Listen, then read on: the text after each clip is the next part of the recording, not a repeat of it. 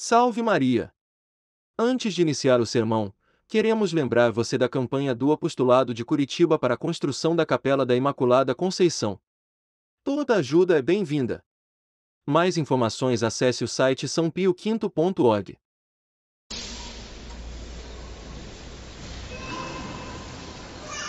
Para os católicos, Pentecostes é o grande mistério que se realiza pela primeira vez nos apóstolos e que deve se realizar em nós se nós estivermos preparados, assim como eles estavam, a receber este dom celeste do Espírito de Deus.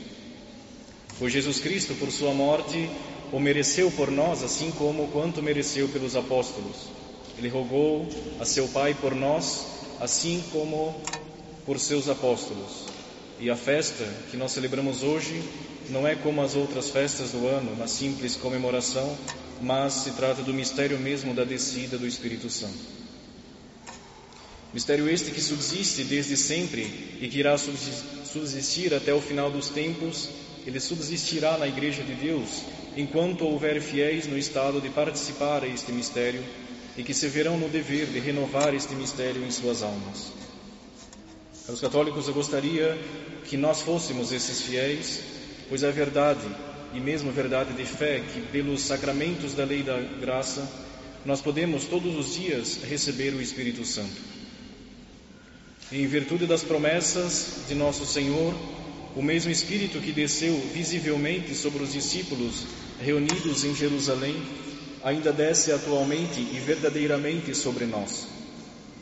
Não com o mesmo brilho, nem com os mesmos prodígios, mas com os mesmos efeitos de conversão e de santificação, quando Ele encontra as nossas almas bem preparadas e que nós tomamos o cuidado de lhe abrir a nossa alma. Royo Marim, ao intitular seu livro sobre o Espírito Santo, lhe coloca o nome O Grande Desconhecido. Embora em nossos dias muito se fale sobre o Espírito, ignora-se a verdadeira relação da terceira pessoa da Santíssima Trindade com a nossa alma. É, pois, de um interesse extremo para nós de bem compreender qual é este Espírito que, que o Filho de Deus nos prometeu e cuja missão inefável deve operar em nós aquilo que ele realizou nos apóstolos. Pois infelizes seremos se colocarmos algum obstáculo a esta ação da graça de Deus. Muitos são os dons, muitos são os efeitos do Espírito Santo na nossa alma. Cabe a nós falarmos de um deles, que é a finalidade pela qual nós recebemos o Espírito Santo, que é a nossa santificação. Esta é a vontade de Deus para todos os homens. Assim como Deus é absolutamente santo, porque Ele é santo por si mesmo, do mesmo modo o Espírito de Deus, por uma propriedade pessoal, é chamado na Sagrada, na Sagrada Escritura não somente de Espírito Santo, mas o Espírito Santificador. Isso quer dizer que ele é a fonte e o princípio de santidade em todas as coisas às quais ele se comunica. Portanto, não é sem razão que nosso Senhor, prestes a subir ao céu e falando do Espírito Santo que ele enviaria à terra, usou de uma expressão muito misteriosa na aparência, quando disse a seus discípulos que este Divino Espírito iria tomar o lugar de um segundo batismo, de um segundo batismo para eles. Que quando essas promessas fossem cumpridas neles, o que aconteceria alguns dias depois, eles seriam batizados pelo Espírito Santo, como nós vemos nos Atos dos Apóstolos. Pois o efeito próprio do batismo é purificar e santificar e tendo o Espírito Santo descido particularmente para purificar os corações dos homens, por mais misteriosa que esta expressão pareça, era, na intenção de Jesus Cristo, muito natural. Hoje cabe a nós penetrar plenamente em seu significado, e como este batismo do próprio Espírito Santo foi prometido a todos os fiéis, nós devemos reconhecer primeiramente a excelência e, por fim, as obrigações que nós temos. É verdade que o Espírito Santo, descendo sobre os apóstolos, foi como um batismo solene, do qual cada um deles sentiu a impressão salutar. Um teólogo dos primeiros séculos dizia que esses discípulos foram como que inundados pelo Espírito de Deus. Palavras que mostram literalmente, a promessa de Jesus Cristo que disse: Vós sereis batizados no Espírito Santo, pois no costume dos primeiros séculos do cristianismo batizava-se por imersão, que era uma espécie de inundação. Agora, o que é ser batizado no Espírito Santo, senão adquirir, ao receber o Espírito Santo, uma pureza toda celestial e toda divina? Nós sabemos, caros católicos, que os apóstolos, por sua vocação ao apostolado, foram batizados por Jesus Cristo. Nós sabemos que, em virtude desse primeiro batismo, eles já eram puros diante de Deus, segundo o testemunho de nosso Senhor que diz: E vós estáis puros. Mas também nós não podemos ignorar que este primeiro batismo, proferido aos apóstolos, foi o batismo de água, enquanto o segundo, cujo caráter o Espírito Santo por sua, sua missão inefável e por sua presença imediata, lhes imprimiu, foi de maneira muito particular o batismo do fogo. Uma diferença que São João Batista havia anunciado falando aos judeus do Messias e, diz, e dizendo-lhes: E ele vos batizará no Espírito Santo e no fogo. Diferença que se verifica plenamente quando o Espírito Santo aparece em forma de línguas de fogo divididas e colocadas sobre cada um dos discípulos. E por que este símbolo de fogo? São João Crisóstomo explica dizendo que, assim como o fogo tem uma virtude infinitamente mais ativa, mais penetrante e mais purificadora que a água, assim, pela vinda do Espírito Santo, os corações dos homens deveriam ser purificados de uma forma muito mais perfeita do que eles pelo primeiro batismo de Jesus Cristo. De fato, depois do batismo de Jesus Cristo, os apóstolos, todos santificados e todos regenerados por esse sacramento, não deixaram de ser ainda muito imperfeitos. Segundo o relato dos evangelhos, embora batizados por Jesus Cristo, eles ainda eram ambiciosos, interessados, ciumentos, Ainda se via entre eles dissessões e caíram em fraquezas, das quais esta graça do batismo do Filho de Deus, embora santificadora, não os havia preservado inteiramente. Mas assim que receberam o Espírito Santo, tornaram-se homens inteiramente espirituais, homens desprendidos do mundo, homens acima de todos os de todo interesse, homens não apenas santos, mas de santidade consumada homens cheios de Deus e vazios de si mesmos. Numa palavra, homens perfeitos e irrepreensíveis. São João Crisóstomo diz que já não eram aquele ouro da terra, grosseiro e informe, tal como a terra o produz, mas aquele ouro purificado e provado que passou pelo fogo. Agora, o fogo pelo qual eles passaram é, acrescenta São Paulo, o nosso próprio Deus. Não mais o Deus irado e fazendo cair o fogo de sua ira sobre os pecadores, como fez antes, mas o Espírito Santo derramando com profusão os seus dons e as suas graças, e consumindo com o fogo do seu amor tudo o que há de impuro e terreno em seus escolhidos. A purificação que este fogo realizou sobre os apóstolos foi tão profunda que não ficou simplesmente em separar os apóstolos de alguns laços que eles mantinham com o mundo ou que eles mantinham consigo mesmos. A perfeição deste batismo chegou a purificar até mesmo de um certo tipo de apego que os apóstolos tinham por Jesus Cristo. Vemos que após a ascensão, eles ficaram tristes, olhando para o alto, vendo-se privados da presença sensível de nosso Senhor. E este apego à presença sensível seria um grande empecilho para o apostolado. Em nós, caros católicos, este apego se mostra quando na nossa vida nós queremos constantemente fruir das consolações. Aqueles católicos que baseiam a sua fé sobre os sentimentos, sobre as coisas sensíveis, eles não deixam que o fogo do Espírito Santo purifique a sua alma perfeitamente. Este apego demasiado humano a Jesus Cristo foi na pessoa dos apóstolos um obstáculo à descida do Espírito Santo. E se nosso Senhor, para romper este laço, não se tivesse separado deles, nunca lhes teria sido dado o Espírito Santo, pois ele diz, antes de subir ao céu: Se eu não partir, o Paráclito não virá até vós. E porque os apóstolos não receberam o Espírito Santo, estando ligados ao seu divino Mestre? Santo Agostinho responde: porque os apóstolos, ao se apegarem a Jesus Cristo, não o ouviam assim como deviam, com os olhos bastante puros, porque no amor que lhe tinham, eles consideravam demais, segundo a humanidade e segundo a carne. É verdade que esta humanidade era santa e que esta carne foi consagrada por sua íntima união com o Verbo. Mas porque a rusticidade do espírito dos apóstolos não permitiu que fizessem um discernimento suficiente e justo deste mistério.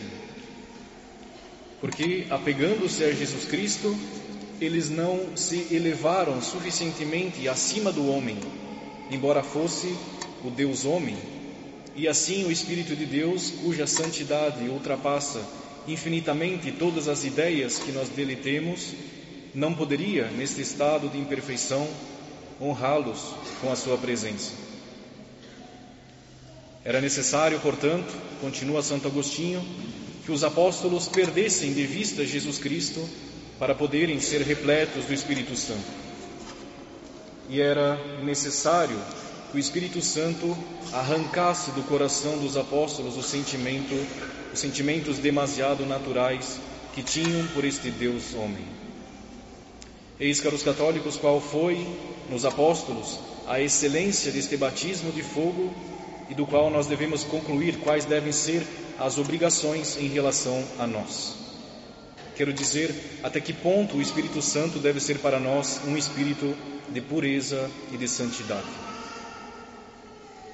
Dito isto, não devemos nos surpreender que Deus, Deus desde o início do mundo, protestou com palavras tão solenes e tão expressas que seu espírito nunca habitaria no homem enquanto o homem estivesse sujeito à carne. No livro do Gênesis, em meio à depravação dos costumes antes do dilúvio, Deus diz: O meu espírito não permanecerá para sempre no homem, pois é carne. No extremo horror que Deus concedeu da corrupção dos homens, arrependendo-se mesmo de ter criado o homem, ele tirou o seu espírito e o fez sentir os efeitos de sua justiça, enviando então o dilúvio universal, que foi como a expiação das desordens da carne. Nós devemos compreender que, sendo escolhidos para formarmos o corpo místico de Cristo, nós devemos trabalhar em nós para rompermos todos os nossos vínculos com o espírito do mundo, tão oposto ao Espírito Santo. Não é possível, sem nos afastar de Deus, manter certos laços no mundo, vínculos que pouco a pouco nos levam à morte espiritual, vínculos que são uma fonte inesgotável de todos os infortúnios, de todas as teimosias e de todos os excessos. Apegos que se mantêm sob as nossas as nossas contínuas alegações de que são inocentes e que, sendo, como nós supomos, então autorizados por causa que o mundo usa. E então, por isso, eles nada têm de incompatível com o espírito de santidade. É assim que muitas vezes, com o espírito mundano, nós julgamos. Mas esta é talvez a ilusão mais perigosa que nós carregamos. Mas é em vão, mas é vão querermos nos enganar a nós mesmos e nos desculpar. O Espírito de Deus, que penetra no mais íntimo de nosso ser, é prova de todos os nossos artifícios. Ou ele nunca permanecerá em nós, ou ele destruirá em nós todos aqueles laços condenáveis que nos ligam às criaturas e que nossa autoestima tenta justificar. Tendo boa fé e querendo, em vez de acreditar no espírito do mundo, que é o espírito de sedução e erro, confiar no próprio espírito de santidade que nós, como cristãos, devemos ser templos vivos, ao confiarmos então neste espírito de santidade, pelos próprios dons que ele nos dá, nós teremos a nossa inteligência iluminada e suscitará em nós um santo remorso que nos fará reconhecer a absoluta impossibilidade de conciliar os nossos apegos, principalmente com certas pessoas, com a verdadeira vida cristã. Mas quer escutemos ou não, independentemente de nós, Deus decretou que Ele retiraria seu espírito do homem que vive segundo a carne. Ora, o princípio desses apegos, o que lhes dá origem, é a concupiscência da carne. Muitas vezes nós damos bons nomes aos nossos apegos para abafar, de certo modo, o nosso remorso. Nós chamamos, por exemplo, de amizades honestas. Mas o Espírito de Santidade, protestando no fundo das nossas consciências contra esta pretensa honestidade, diz-nos que são amizades reprovadas por Deus que por um progresso imperceptível, mas infalível, elas conduzem finalmente do aparentemente honesto ao impuro e criminoso. Isso vale para aquelas amizades mistas que passam de um vínculo, de apenas um vínculo social, ou mesmo aquelas amizades que nos mantêm nos gostos e nos divertimentos mundanos. Caros católicos, os apóstolos foram incapazes de receber o Espírito Santo enquanto eles ainda tinham um apego um tanto humano a Jesus Cristo. E nós acreditamos muitas vezes dispostos a recebê-lo, deixando que se formem e cresçam em, nosso, em nossos corações paixões vivas e ardentes pelas criaturas mortais, concedendo-lhes sentimentos de ternura, cuja consequência inevitável é não ter nada além de secura por Deus dizendo-se católicos, mas mantendo uma privacidade, talvez no namoro, que perverteria até mesmo um anjo se ele tivesse sentidos. Envolvendo-se em assuntos, envolvendo-se em intrigas que, que passam a ser a ocupação principal da nossa vida.